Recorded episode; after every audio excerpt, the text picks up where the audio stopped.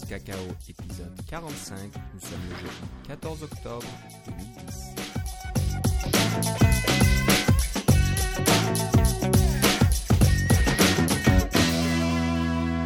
Bonjour et bienvenue dans ce nouvel épisode de CocoCast Cacao. Euh, pour changer aujourd'hui, euh, Philippe n'est pas à l'autre bout du fil, mais juste à côté de moi. Ouais, Comment ça va Philippe? Ça va très bien et toi, Philippe?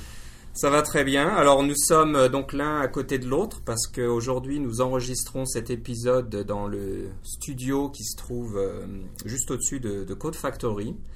C'est l'endroit où on fait nos réunions euh, Coco Heads mensuelles.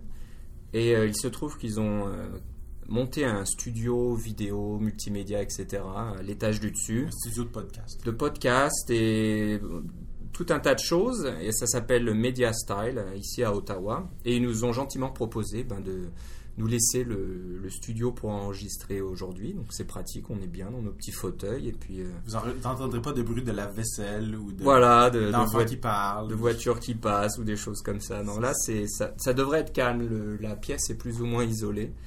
Donc, euh, si tout va bien, euh, vous n'entendrez que nous. Voilà, donc euh, bah, je voulais commencer. On va essayer de, de- de rester dans nos temps. On a tendance des fois à déborder, mais là on va rester. Puis en plus, on a notre réunion cocoette juste après. Donc on en sera plus, il risque d'avoir un nouvel épisode de CocoCast la semaine prochaine. Exactement, on va vous en parler euh, quasiment tout de suite. Mais d'abord, je voudrais commencer par un petit errata. Euh, J'ai oublié de publier la- le site où trouver le framework JBNXView de notre ami Jean-Baptiste de mactronic.com, je crois. Et euh, j'ai oublié de le mettre dans les notes de l'émission. Donc désolé Jean-Baptiste, ça sera dans les notes de cette émission, donc l'émission suivante. Mais je vous, invite à écouter le podcast précédent, le numéro 44, si ça vous intéresse de, connaître euh, de quoi il en retourne. Et voilà, donc je voulais commencer par ça. Ça sera donc réglé. Euh, on fait les choses sérieusement ici, même si on fait des erreurs, on les répare. on va commencer bien sûr par la grosse, grosse, grosse nouvelle qu'on a eue hier, je crois. Donc euh, une invitation d'Apple pour un événement spécial mercredi prochain, le 20 le octobre. 20 octobre, c'est ça. Donc c'est un événement spécial. Et c'est pas complètement mystérieux. hein. Déjà le titre euh, est révélateur. Le Mac est de retour. Le Mac est de retour. hein. S'il n'y a pas écrit OS X c'est de retour, Ouais, euh, OS ça. 10 c'est de retour, c'est le Mac. Alors certaines personnes commencent déjà à, à lire dans les dans les feuilles de thé en se disant d'accord ils sont en train de montrer Oui, un- mais nous, on fait pas dans la spéculation. Fait qu'on vous en parlera quand ça va sortir. Exactement. Donc, on, en reparlera plus la semaine prochaine, mais on va quand même en parler rapidement. Donc, ce qu'on est quasiment sûr, c'est qu'il y a la photo d'un lion. Donc, on sait que sur un chaque CD. sur un voilà, on sait que chaque euh, itération de Mac OS 10 porte le nom d'un d'un grand Félin. d'un grand félin. Et je pense qu'il commence à arriver à, à, à bout de la liste des noms possibles. Là. Donc, euh, Lion n'a pas encore été utilisé. Ça serait donc euh, bien possible que la prochaine version euh, macOS 10.7 s'appelle Lion. Ouais, mais ça veut dire que ça va être la dernière, ça. Il faudra peut-être passer à autre chose. Après, ils, pa- ils passeront, je sais pas, des poissons, qui sait. Bon, ce sera Non, des moins- créatures mythologiques. voilà, centaure, ou... ça serait rigolo ça.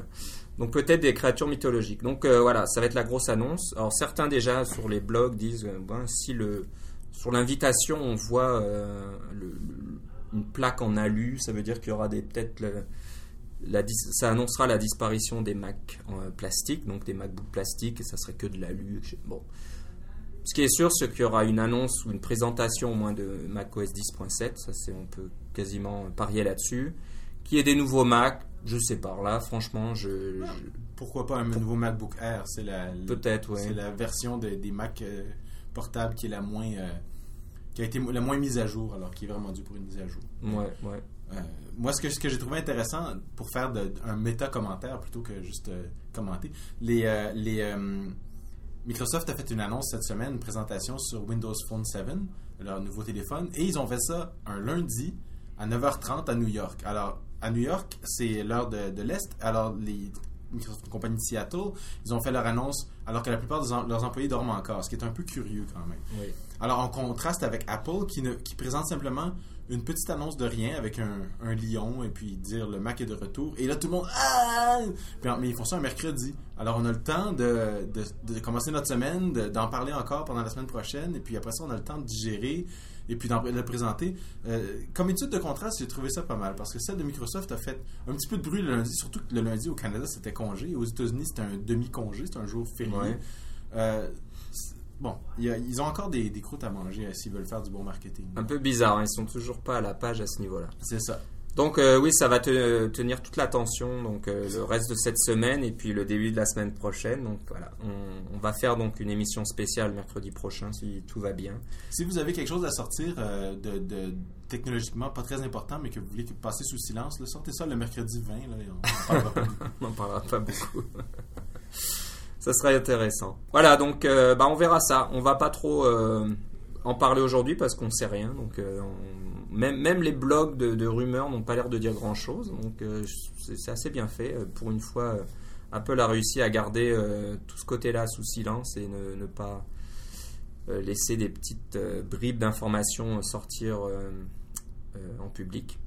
Donc on verra bien. J'espère, j'espère qu'on pourra être agréablement surpris parce qu'à date, tout ce à quoi on pense, on, s'y attend dans un sens. C'est pas vraiment une grosse surprise. Alors j'ai hâte de voir quelle va être la grosse surprise. C'est comme Noël.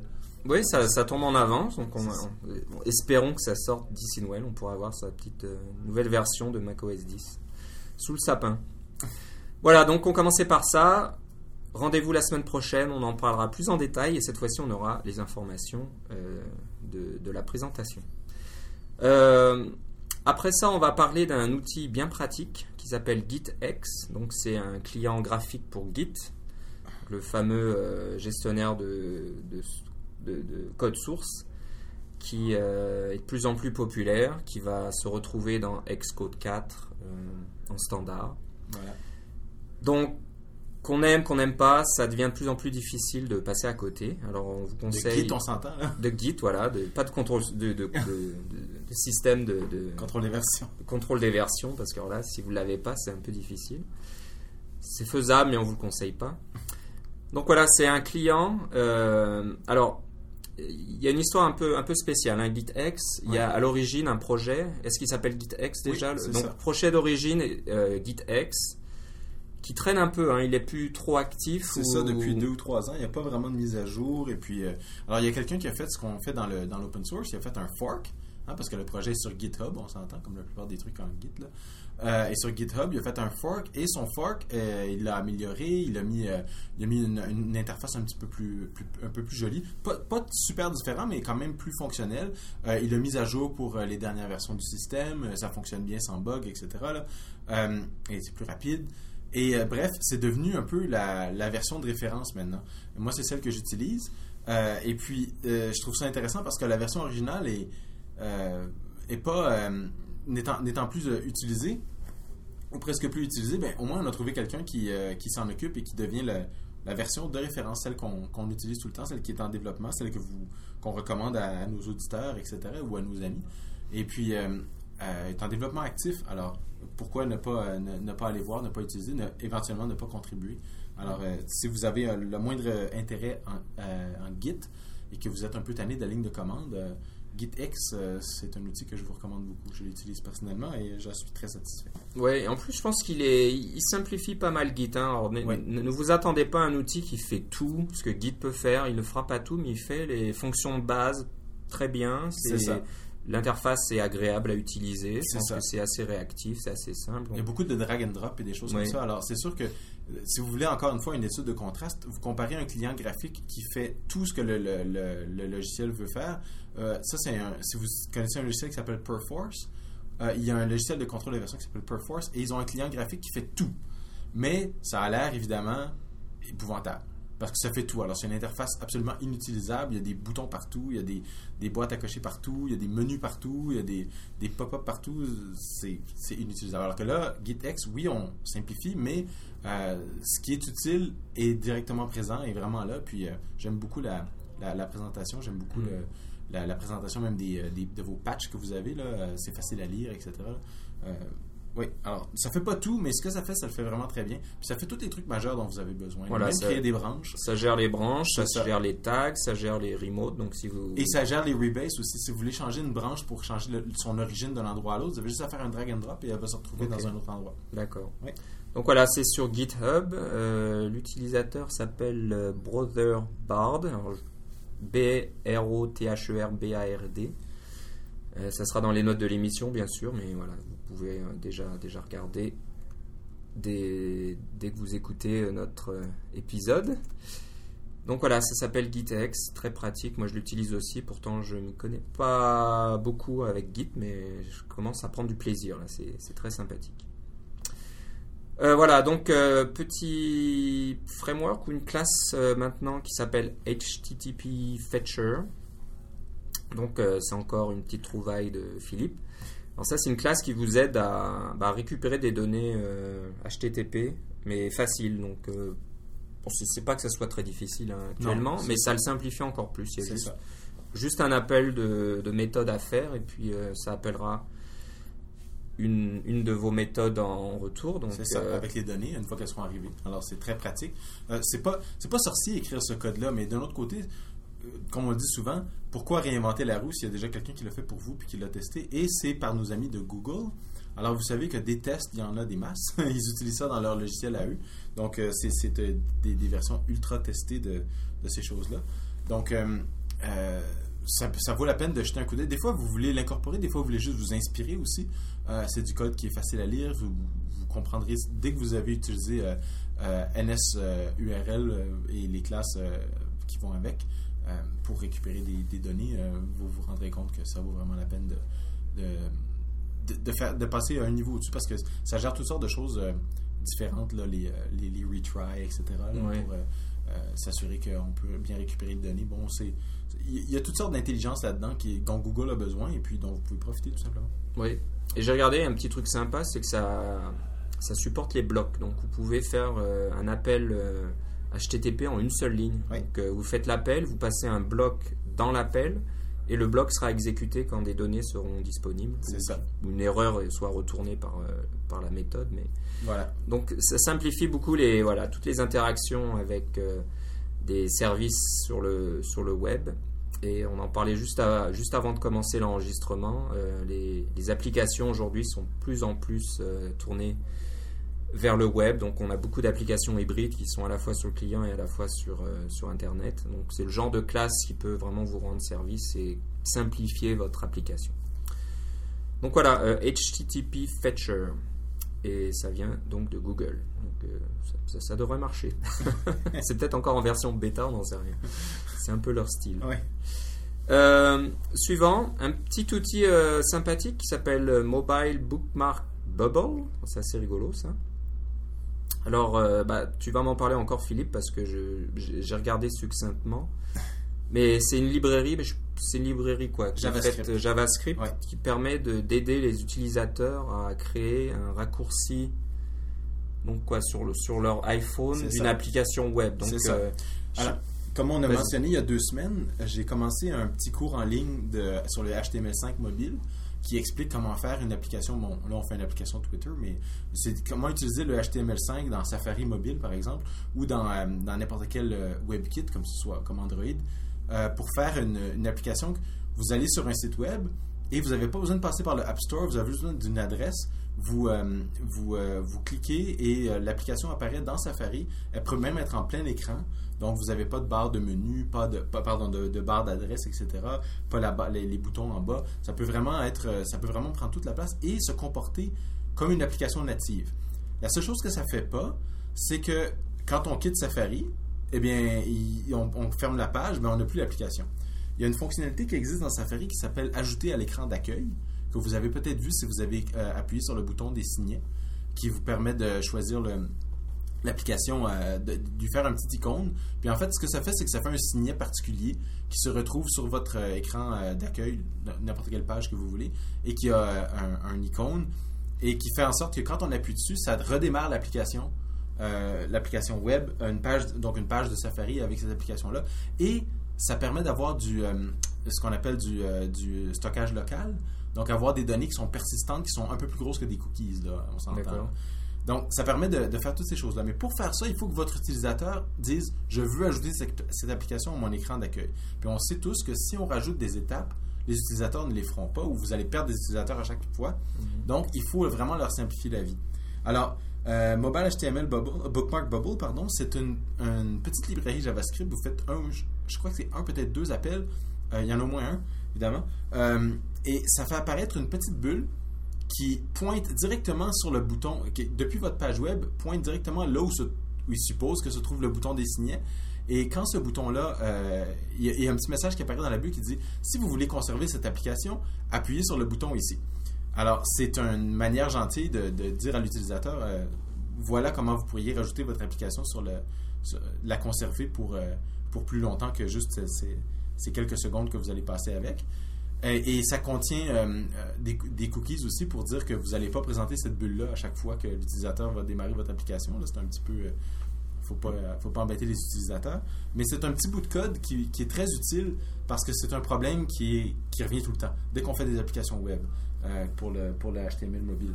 C'est spécifique à Safari sur le iPod Touch et sur l'iPhone. Je pense que sur l'iPad, ça. Je ne l'ai pas essayé encore. Il faudrait que je l'essaye sur l'iPad pour voir ce que ça donne, parce que l'iPad, il y a des questions de rotation, etc. Euh, mais euh, euh, c'est vraiment spécifique pour ces petits trucs mobiles-là. Et c'est juste une petite solution élégante, très bien faite et qui est déjà tout emballée pour vous. Vous n'avez pas besoin de la, de la reprogrammer. Encore une fois, c'est pas sorcier, mais c'est le fun d'avoir quelqu'un qui l'a fait pour nous.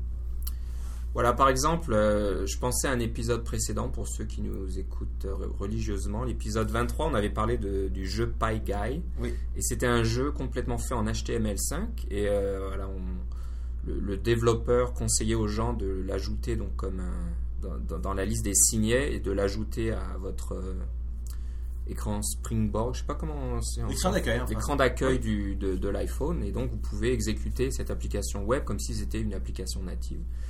Donc, ça, ça serait bien d'avoir ce genre de, petites. euh, de, euh, bulles qui s'affichent en disant Eh, n'oubliez pas de me mettre dans votre euh, écran de démarrage et puis vous pouvez jouer comme si j'étais une application locale. Et pour la petite histoire, si vous suivez le lien qu'on va vous mettre aussi dans les notes de l'émission, on voit cette petite bulle qui est, ser- qui est utilisée par euh, Google Buzz. et on sait euh, ce, que- ce qui est advenu à Google Buzz. Mais bon, euh, je pense que la technologie ça, ça est pas toujours lien qui peut sortir de Google. Buzz Voilà, ça sera peut-être l'héritage final de Google Buzz. voilà, donc c'était un petit peu un petit peu marrant de voir ça. Donc à- avant de conclure l'épisode, donc tu me disais que tu suivais ce cours HTML5 dont on a parlé dans l'épisode C'est ça, et précédent. j'imagine qu'il y, a il y a probablement deux, deux auditeurs qui le suivent aussi. Je leur recommande euh, fortement. là. Donc voilà, qu'est-ce que tu en penses Ah, je trouve que c'est vraiment très bien, oui. C'est très bien présenté, puis c'est euh, c'est euh, assez facile à suivre, mais il faut s'accrocher quand même. Là. Euh, moi, c'est c'est- pour, pour nous, c'est à 6 heures le soir. Je reviens d'une journée de travail, je suis un petit peu débordé, mais euh, je m'assois puis j'essaie de le faire. Euh, J'imagine que si vous êtes en Europe puis c'est à 11 heures le soir, euh, Mhm. ça va vous prendre un café, là, parce que ça va quand même assez vite. Mais euh, on apprend beaucoup et puis c'est c'est vraiment bien fait. D'accord. C'est en anglais, évidemment, là, mais ça, ça- ça vaut la peine. De, de- En plus, c'est gratuit, alors, dans un sens, vous, vous passez du temps, mais c'est du temps bien, bien dépensé. Puis ce, que- ce qui m'amène à dire aussi que les. euh, on, on parle de temps en temps de trucs, de trucs web dans notre, dans notre podcast. Bon, ben, euh, vous allez en entendre parler peut-être un petit peu à chaque semaine, pas parce qu'on n'aime pas le coco, on adore le coco, mais des fois, euh, on veut pas être euh, isolé complètement et puis on veut savoir parler la, la langue euh, commune de tout le monde, c'est le web. Alors, peut-être que vous allez créer des services web, peut-être que vous allez créer des applications web qui vont parler avec votre, euh, vos programmes, peut-être que vous allez créer des applications web qui vont parler avec d'autres programmes sur d'autres plateformes que vous connaissez même pas. Ça vaut la peine d'avoir l'esprit un peu ouvert quand même. Et je crois qu'on en parlait déjà hein, dans le passé, c'est qu'avec toutes ces plateformes maintenant qui apparaissent, le- la, la façon de développer une application qui puisse marcher sur euh, plusieurs plateformes, ça sera probablement le web. Ouais. Vous aimez Coco, vous faites vos applications iPhone et iPad, bon, bah, c'est une bonne chose, mais si après euh, votre patron ou alors vos clients vous disent Ah, mais moi j'aimerais bien avoir la même chose sur Android, j'aimerais bien avoir la même chose sur Windows Phone euh, 7, là, qui va bientôt sortir au mois de novembre. Est-ce que vous avez envie d'apprendre .NET Est-ce que vous avez envie de vous mettre à Java sur l'Android, etc. Peut-être que c'est le moment de se dire, bah tiens, je vais peut-être faire une application qui ressemble à celle qui fonctionne sur l'iPhone, mais qui est fait en HTML5. Donc c'est moins pénible, je pense. C'est moins de travail peut-être pour vous? C'est moins de d'argent à engager à avoir plusieurs kits de développement, plusieurs plateformes de test, etc. Donc, je ne sais, pas si tu as vu les articles qui sont sortis, les gens qui font TweetDeck, je pense, là, qui faisaient un, article sur disait on a fait une version pour Android et puis on a déterminé qu'il y avait plus de 100 systèmes d'exploitation Android différents dans leur bêta-testeurs. Ils avaient 36 000 bêta-testeurs, ils en avaient beaucoup, mais 100 systèmes d'exploitation et 244 appareils différents. Wow. Alors, euh, ça fait pas mal de trucs à tester. ça, ça, c'est pour la version Android seulement. Il faut espérer qu'avec HTML5, qui n'est pas autant, mais je pense qu'il y aura aussi. Euh, mais il y a plus de tolérance, je pense, au niveau du HTML. Plus de tolérance, voilà. Donc, euh, je regardais aujourd'hui l'annonce euh, qui avait été faite de Windows Phone 7. Qui est intéressant au niveau interface, j'étais assez impressionné. Hein. Je ne vais pas cracher dessus tout de suite. Ils ont fait du bon boulot. C'est sûr qu'ils arrivent trois ans après l'iPhone, donc ils ont eu largement le temps d'étudier la concurrence et de dire comment on ferait ça autrement pour que ça soit mieux. Ils ont fait du bon travail, on va voir où ça va aller. Ils ont fait le Zoom aussi qui a la même interface et qui ne marche pas du tout commercialement. Donc est-ce que le Windows Phone 7 marche Le Zoom n'a pas d'application, c'est ça la N'a pas d'application. de développement. Ou s'il y en avait un, c'était à distribution très limitée. Euh, ce que j'ai trouvé un peu dommage dans le, le Windows Phone 7, c'est qu'ils ont, oui, ils ont un kit de développement gratuit. Euh, alors, vous pouvez télécharger si vous voulez. Euh, ça vous demande même pas de vous inscrire. C'est vraiment bien fait. J'ai trouvé ça friction très, très faible. Mais ça demande Windows 7 ou Windows Vista. Donc, vous avez, devez avoir, et ça doit être un vrai, un vrai ordinateur. Si vous avez un, émulateur comme moi, parce que moi j'ai Windows XP, mais euh, j'ai pas, euh, je peux pas le passer à Windows 7 pour différentes raisons. Alors j'ai installé Windows 7 dans VirtualBox, dont on a déjà parlé, mhm. et puis tout fonctionne, sauf au moment de lancer l'émulateur de téléphone, et là ça fonctionne plus. alors je peux faire le développement et tout, mais je peux pas tester. C'est un peu ridicule. Oui, alors il faudrait que je m'achète un nouvel appareil pour faire tourner sur Windows 7, alors j'ai décidé que pas tout de suite. Non, non, une autre fois. Bah voilà, bah, jetez un coup d'œil. Donc encore une fois, est-ce que le, support HTML5 sur cet appareil sera complet? On ne sait pas pour l'instant. Je ne sais même pas si c'est du WebKit, ça m'étonnerait. Non, ce ne sera pas du WebKit, ça va être, euh, ça va être euh, genre, genre, Internet Explorer. Mais Internet Explorer 9 euh, est, supposé, 9 est supposé de, de supporter le HTML5. Ok, donc il faut, faut espérer ça. Donc ça pourrait être une plateforme supplémentaire.